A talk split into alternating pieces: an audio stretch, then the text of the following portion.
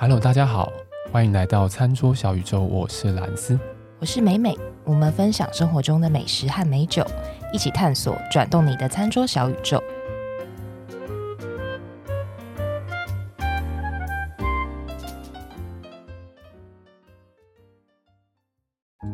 你们家里面有没有长辈留下来的传家之宝？有哎、欸，是什么？我很好奇，应该是很了不起的东西啊！谁要听酒啊？是真的酒哎、欸，是金条，金条，金条我没有。认认真有金条，是不是？真的、啊、认真。那你要小心，你接下来 identity 会曝光。金条，多多多多大条？小小一条吧，就像这样，这样就是一个这么大条哇！哪有名义就大概一个二乘二乘四吧。好了，你要不要再继续迷？要不要顺便跟我讲放哪里？我也不知道放哪里。美美有吗？酒啊，酒而已，是不是？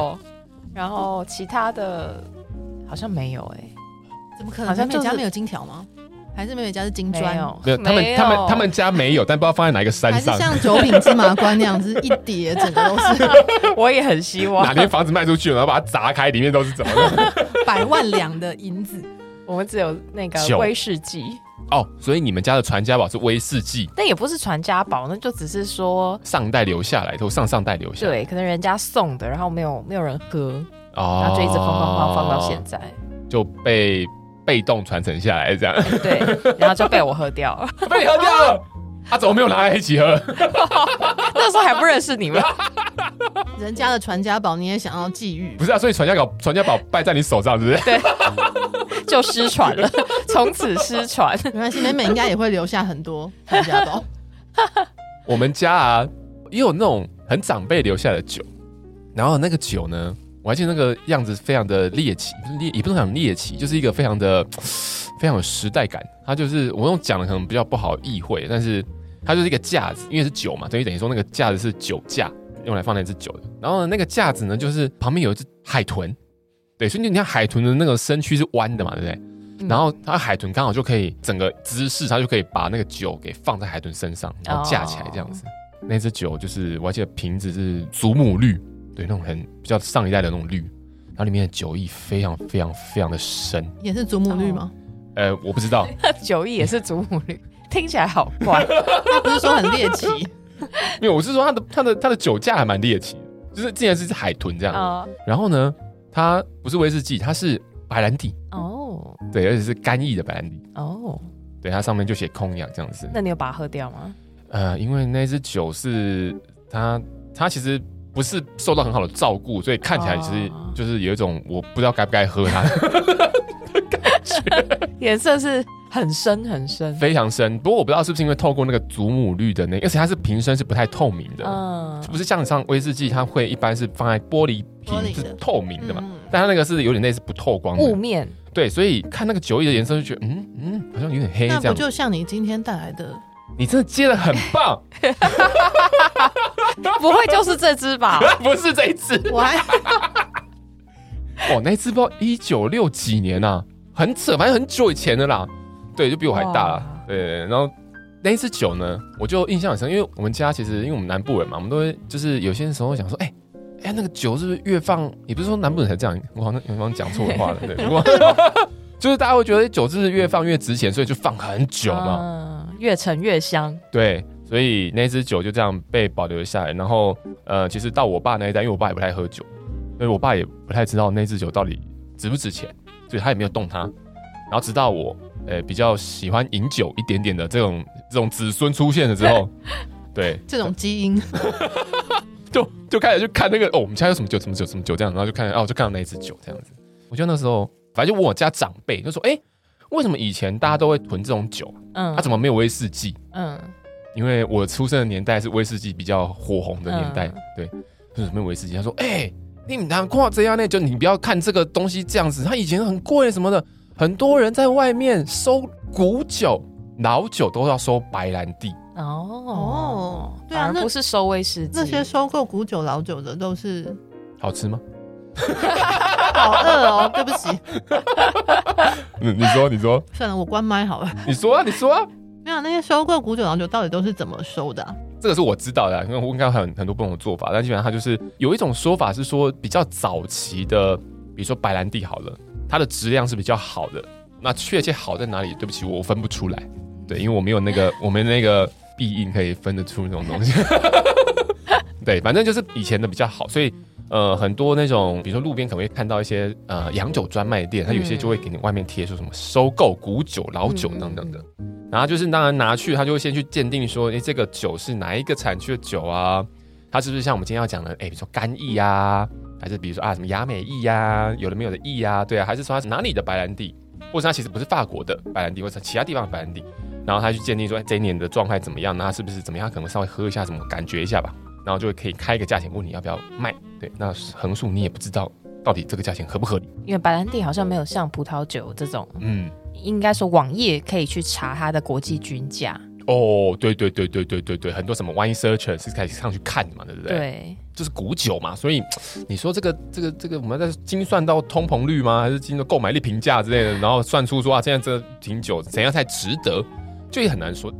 好，然后节目我们今天呢，终于要讲一种我从来没有在节目上讲过的酒，就是白兰地。对，拖了那么久的一个开场，蜜边都吃完了。我们今天要讲白兰地，然后我们今天要讲的这是白兰地的，它是人头马白兰地，Remy Martin VSOP 的白兰地，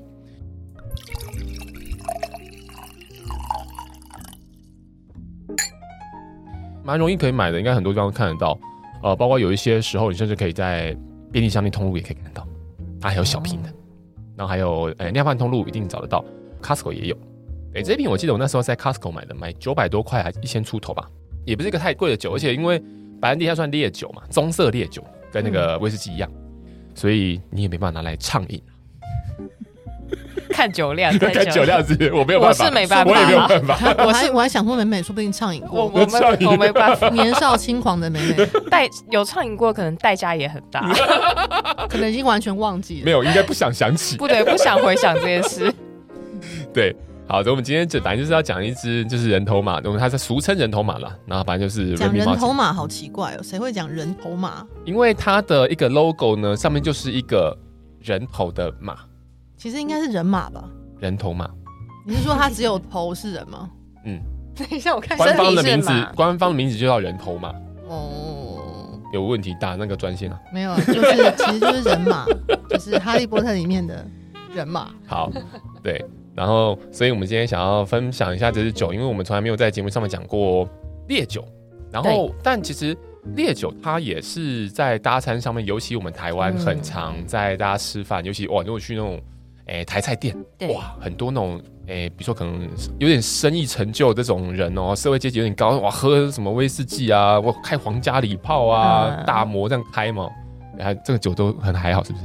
然后美美一副就说啊，哦哦，大摩在大摩，听起来好醉，好会接啊！美美听起来不以为然，听起来头好晕啊。对，所以它其实，在搭餐上面，包括我们的一些台菜餐厅，它当然可能油脂比较多，味道比较重，酱香味比较强，这种食物本身它的印象就很鲜明，配上这种棕色烈酒，其实呃，其实都还蛮搭配的，蛮好搭的。嗯、呃，我们今天讲了这么多，我们没有要讲威士忌，但是我们要讲，对，要讲白兰地，对。好，那讲白兰地的原因呢，主要还是，嗯，我觉得白兰地其实是蛮百变的，或者说蛮也蛮百搭的。不知道大家有没有去过，就是酒吧的时候去喜欢点那个调酒啊？经典调酒里面有一个叫 sidecar，侧车，侧边的侧，sidecar，s i d c a r，sidecar，sidecar，对，它就侧车，有些有些把它翻成侧车，对，就是侧车，侧车。侧边的侧，对，侧边的侧，因为 side 嘛，对不对？嗯，旁边嘛，你不能讲边车吧？到底是？对，就 side car。那以前像那个什么古早时代的时候，不是那个什么福特刚发明汽车的时候，他不是在路上跑，在旁边会有一个小小的，我不知道你们有没有看过？嗯，对，它就是那个车本身，它旁边还会有一个小小的。你说回到未来里面的那辆车吗？呃，你说的回到未来是什么？没有了，没有了，没有。回到未来，对对对，反正就是旁边有一个人可以坐副驾，这样不是像我们今天今现在的。我知道了，海格的摩托车。哎、欸，对对对对对对对对对，哎、欸，然后美美在 在点头，问号问号，美美知道回到未来的。好了，反正那个就是 sidecar。哦 但我要讲的是 sidecar 这个酒呢，其实就是用白兰地当基底，然后再加上一些酸的元素。我如果自己在点这支酒的时候，当然我有些时候也会直接单点来喝啦。它的 body 比较强，嗯，但，它因为有一点酸跟甜的感觉，所以也会把它稍微润和一点，比较不会这么的强烈突出。嗯但我很喜欢这支酒的原因，是因为我如果在一个是可以点鸡尾酒和吃饭的一个地方的时候，我会把它当做有点类似收尾甜点的那种感觉哦来看待这支酒。对，所以这个就是我比起威士忌，我想要先介绍白兰地的原因，因为我觉得白兰地其实好像不是大家眼球很注目的一个酒款品相，嗯，品相，不过其实它还可以拿来当做甜点来搭，嗯我觉得还蛮不错的。对，好，所以我们今天就是来跟大家简单的分享一下白兰地是什么？同时分享一下我们喝这支酒的感觉，还有我们觉得它可能怎么怎么搭餐。其实刚开始以前呐，小时候白兰地跟威士忌常分不出来哦，因为都颜色都一样嘛。对颜色，然后你会觉得味道跟喝起来好像也都差不多，都很烈啊。对对对对对对对，还没有那种会去抽丝剥茧它的味道的组成，对不对？白兰地它是一种类别嘛，我们常常在讲说啊。干邑白兰地，干邑白兰地其实就是讲说在干邑这边产的白兰地，也就是说白兰地是一个最上缘的一个类别，就跟威士忌一样，它是一个类别。当我们在讲白兰地这个词的时候啊，其实它在定义上面，任何用水果的基底酿成的酒拿来蒸馏之后，再去经过统陈，甚至你可以不用不用经过统陈，它都可以叫白兰地。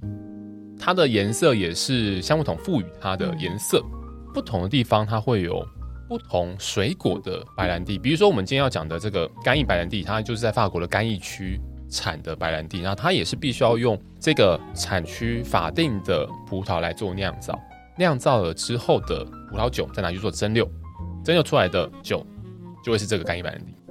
好，所以它都是水果为基底的基酒，然后去做蒸馏之后，都可以叫做白兰地。所以想当然也会有其他的水果的白兰地，比如说苹果的啊，还是樱桃的啊，覆盆子啊，或梨子啊等等的。苹果的白兰地好像也是在法国诺曼底的那个那个地区，就是诺曼底大登陆的那个诺曼底那一区，好像很产产很多苹果，所以那边就很很多以苹果酿造而成的，然后再做蒸馏之后的白兰地，好像叫什么 Calvados 对之类的，我也不太会念，反正就是有其他不同种的水果的白兰地。那包括比如说意大利也有比较有名的白兰地，是比如说像 Grappa，嗯，对，它是用葡萄的葡萄渣酒渣去做，渣酿白兰地。对对对对对对，渣酿。渣酿白兰地。哦，听起来很渣，对是很听起渣。对对对，就是它它它，但是它其实只要符合所谓的用水果当做基底，然后去酿造出来的酒之后再去做蒸馏这样子的过程。那当然还有一些细部的那个啦规范，但是我们这边就不要讲得太细。白兰地就是一样这样子一个大分别。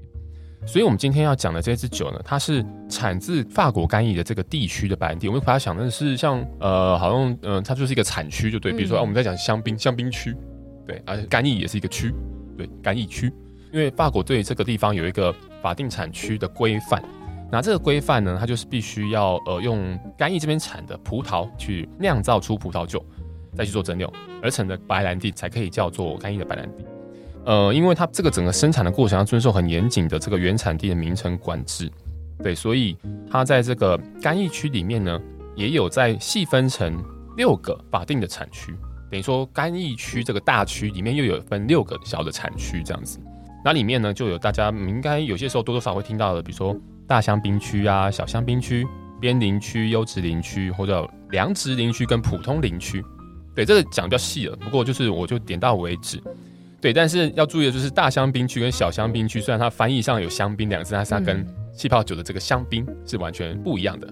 对，就大家不要搞混，它还是属于干邑区的干邑白兰地。嗯，对，那香槟区的呃香槟呢，那就是另外一个故事。然后另外一个大家在选购白兰地的时候会比较常看到的，不外乎就是它酒标上面会有一些分级的一些标示。那我们很常听到什么啊，XO 啊、嗯 BS 啊、VSOP 啊等等这些东西，也是经过规范来的。那这个分级的标准呢，它基本上因为这种蒸馏的酒，威士忌也是嘛，它会用不同年纪的桶子，应该说这个酒存放的时间的那个年纪不同的不同酒桶里面的酒来把它做勾兑调和。所以，嗯、呃，在这个分级上面，其实白兰地也是一样的逻辑，就是说它今天要标示它是几年的酒的时候，它也是用它呃这次做勾兑调和所有的酒桶里面最年轻的那个来做它的标识，这样子。对，所以我们刚刚前面讲到说什么 VS 啊、VSOP 等等，这个就是代表不同的年数这样子一个标识。比如说 VS，VS 就是 Very Special 的这样子的一个简称，然后它是必须要统称两年以上的这样子的年份。那 VSOP 就是 Very Superior Old Pale，这叫四年以上。然后还有所谓的 XO 啊，就是 Extra Old，还有十年以上。对，跟还有所谓的 XXO，Extra Extra Old。有很多种不同的这种标识，那这个标识是要十五年以上，对，所以呃，因为它是时间放桶陈的时间越长，它等于是你像它如果今天它是 XO，它要十年以上，那代表它最年轻的桶是十年，所以当这个酒要做桶陈的时间越长，它一定就会越贵，因为它会有更多成本。嗯，所以如果以价格来讲，VS 是最便宜的，然后再来 VSOP、XO，然后才是 XSO。嗯，对，它是好像台湾好像很少看到 VS，对，好像没有印象有看过。对，好像是因为我们关税的关系，嗯，所以呃，你与其进一支 VS 的酒进来到台湾会觉得很贵，但你进一个 VSOP 的酒进来到台湾之后，因为是关税的关系，所以在台湾的酒商都会索性就进 VSOP 的酒。其实就跟那个日本酒的普通酒的概念有点类似。对，你你进这个东西进来，然后你在台湾只能卖一个比较低的价格。那你当然会希望没合嘛，对不对？但其实听说在欧美国家，好像其实是 VS 是最最流行的。比如说在呃 bar 里面的话，你要做一些，一般来讲了哈，一般来讲要做一些呃白兰地的基底的酒的时候，都会用 VS，当然也会用 VSOP 等等的。对，当然如果今天预算无上限，他就用一支 XO 或 XXO，好奢侈哦 之类的。就跟在日本都是普通酒比较普遍是一样的意思。对对对，因为。嗯，我觉得这个还是有它的背后的脉络在，就是了。对啊，所以嗯，简单跟大家介绍到这个地方，我还是讲的比较稍微简单一点的，就是说希望有助于大家在当你要挑酒的时候，你已经可以看出某一些酒标上面的资讯。对，这样子就应该就是会有一定的帮助了。这样子，好，然后当然我们今天要讲的这支酒呢，它是呃人头马嘛，刚刚前面在讲 Remy Martin 嘛，那其实最有名的白兰地的品牌。算最大的应该就是轩尼诗，嗯嗯，对，还有什么马爹利等等的，有很多的品牌，对，所以这些都是大家在市场上，如果你有在一些店家里面看到的时候，你可以选择的品牌。好，我们今天呢，一如往常的，我们的眼前还是有些食物。今天已经少很多了，因为今天没有来宾，今天没有来宾，所以少很多。嗯，你是觉得这样没吃饱，是不是？对，你刚刚吃的量还不够吗？我刚吃的太急了，你刚有点，我桌上太空，就一直赶着要录。还没吃完就是赶着要录，当然、啊，因为这个我们时间分秒必争，我们是 真的是牙套不友善。对啊，不然就是可能要请录音师他们多给我们一点时间，或是给我们多点折扣。好，我想要先看看，哎、欸，美美，你喝了这支酒之后，嗯，你觉得它有什么样的风味吗？我，我觉得以白兰地来说，它闻的香气是蛮算讨喜的耶。嗯，因为一般来说烈酒啦。呃，我我是算比较少喝烈酒，平常比较少喝的人。嗯，通常对于白兰地的第一印象会觉得，当然酒精感很明显，这是一个特征。嗯，再来是通常初闻下去会有一些些酒精辛辣的感觉，哦，会比较冲比较前面。对对对对。但是这一支不会，这一支它其实闻起来是蛮香甜的，就就香气的表现上。嗯，然后我闻的第一个感觉就是，我会联想到那个。那个 Häagen-Dazs 的那个冰淇淋，香草冰淇淋，香草冰淇淋，或者是它有一款那个兰姆葡萄酒，哎，兰姆酒，兰姆酒。很像哎，哦，兰姆酒的，哎，兰姆葡萄干吧，兰姆葡萄干，它里面有葡萄干的那个，对对对，哦，那当然是我小时候最喜欢的一个冰淇淋口味了，我也是，兰姆葡萄干。你们小时候就吃这么好的冰淇淋？我小时候 不是 Häagen-Dazs 啊，那个明治啊什么也有，哦，小美啊，吃那么好，我都吃那个叫小美冰淇淋。对，所以这支酒，我们那时候一开始在闻的时候，对啊，美美就说，那他觉得可以搭冰淇淋。嗯，对，所以这是一支可以搭甜点酒，因为它本身可能就是因为它的橡木桶的关系，所以它会通常都带有比较多的这样子带甜感的这种感觉。嗯，对，然后它有一些比较呃，当然花香，但是我觉得呃，它比较不是那种清新的花啦，它是还是比较比较颜色鲜艳一点的那种花的这种感觉。对，然后还有刚刚就是讲到说，里面可能有一些香草啊，还是有一些那种比较浓缩的这种果干的这种气味在里面。对，然后我们刚刚配了那个烟熏起司。哦，对，然后是这种算日本常常。便利商店会卖的那种，呃、然后我是觉得喝了白兰地之后再吃这个烟熏起司，它会把那个外面那一层烟熏的味道会变得比较立体。嗯，嗯等于说，呃，因为这个烟熏的起司是就是我我不想大家这样讲会不会知道，就它外面外外面一层，它其实长得很像热狗小热狗外形，星星肠，哎，对对，星星肠，很像那个小热狗这样子，小小的一个，讲星星肠就好像 弱掉对，对好像太太 local。反正对，反正形状。就很像小小的香肠，然后外面是有一圈，就是刚刚美美讲的，它经过烟熏之后的那个留下来那个颜色，咖啡色，对，咖啡色的一个样子。然后它咬下去是会有一点点口感的，就是它外层是有点口感，所以你咬它的时候，你会，对，你会感受到那个烟熏的那个木头吗？就像个香气，嗯，然后那个香气刚好又跟这个酒非常的搭，对，真的，我觉得应该是因为是一个木质的味道。对，就烟熏的感觉。对，可能因为它白兰地应该也是算是放在木桶里面嘛，橡木桶里面嘛，嗯、所以可能就是可以联想，直接联想到有那样子的搭配上面的合适的地方。然后再来就是，其实刚刚前面讲说，它其实很很适合当甜点餐后的甜点酒。对，比如说你如果今天吃一些甜感比较重的，比如说蛋糕，嗯，我随便讲个巧克力蛋糕好了。对，然后上面可能也会有一些奶油啊，什么这种，嗯、或者它中间可能会有夹层夹奶油啊，这样子。其实你吃了那个之后，你喝了这个酒，你不会觉得它会有呃味道，比如说被抢掉，或者是酒味道会盖过它，反而它可以跟比较浓厚一点的这样风味的东西做搭配。哦，所以它也适合它比较甜一点的、浓郁一点的甜。对，因为它本身就你在闻它的香气的时候，至少这一支它是带有一些比较甜一点的甜感，而且是那个甜感是。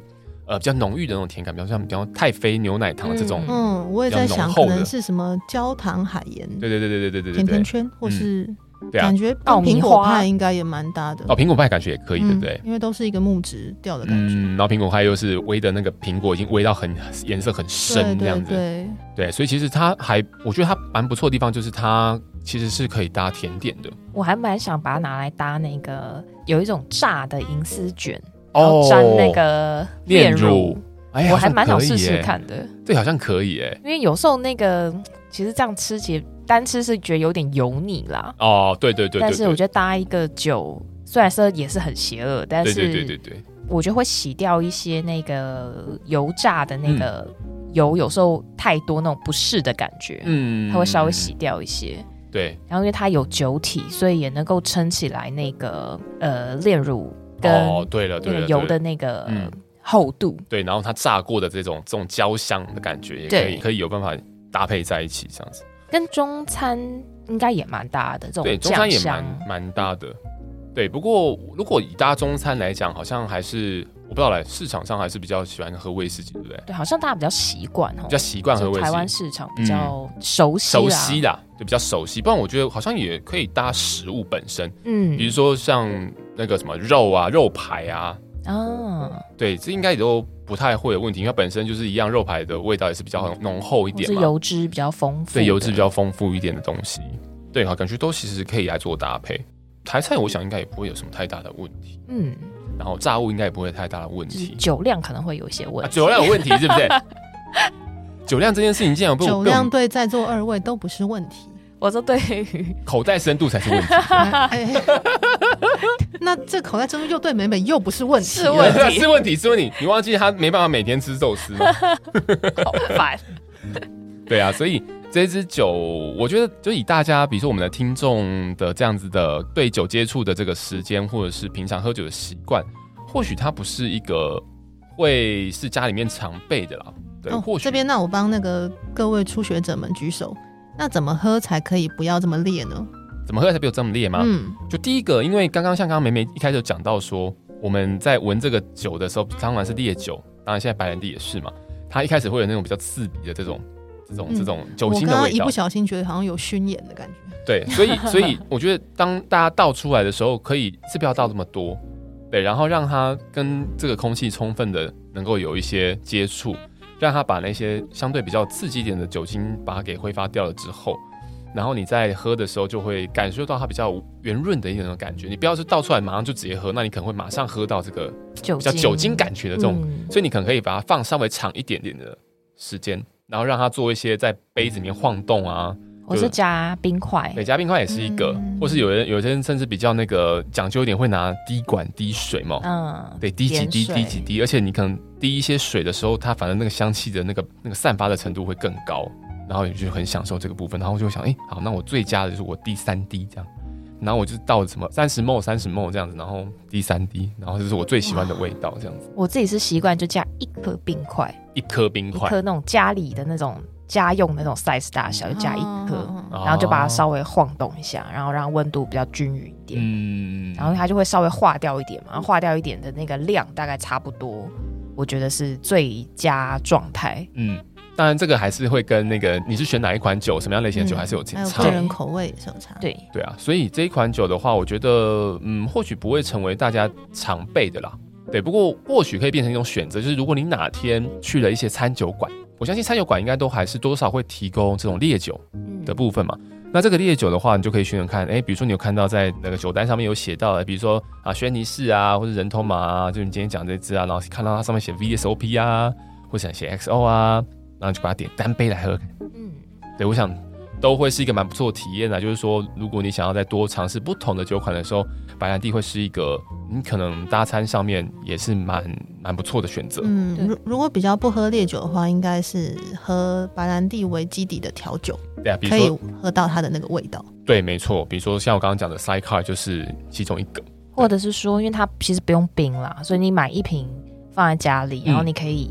比如说吃个冰淇淋的时候配一点点哦，冰淇淋不错。然后或者吃中餐台菜的时候配一点点，反正它不用冰，对，所以就可以慢慢喝，可以喝很久。嗯，而且如果跟冰淇淋搭在一起啊，我相信它整个在你嘴巴里面，因为这个酒本身它就有带有这样花香，比较呃也是比较甜感的这种感觉，应该会就刚刚梅梅讲嘛，立体感会更强。就是说搭配上冰淇淋，或是我们刚刚搭搭这个烟熏气，用闻的话真的是一个香哦。嗯。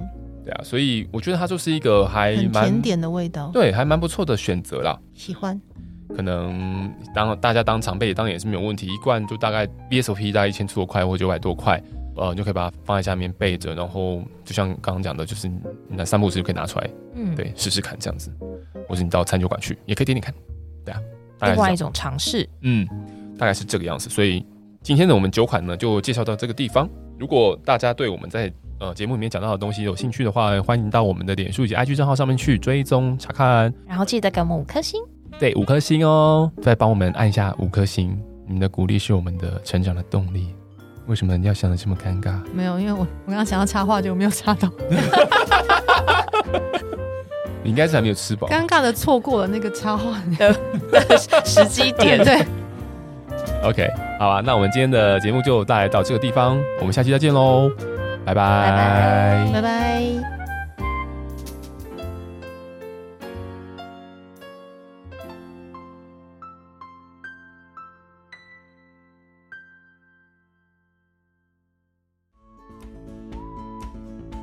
好，在节目的最后呢，还是要提醒各位听众：理性饮酒，形象至上。未满十八岁禁止饮酒，酒后不开车，安全有保障。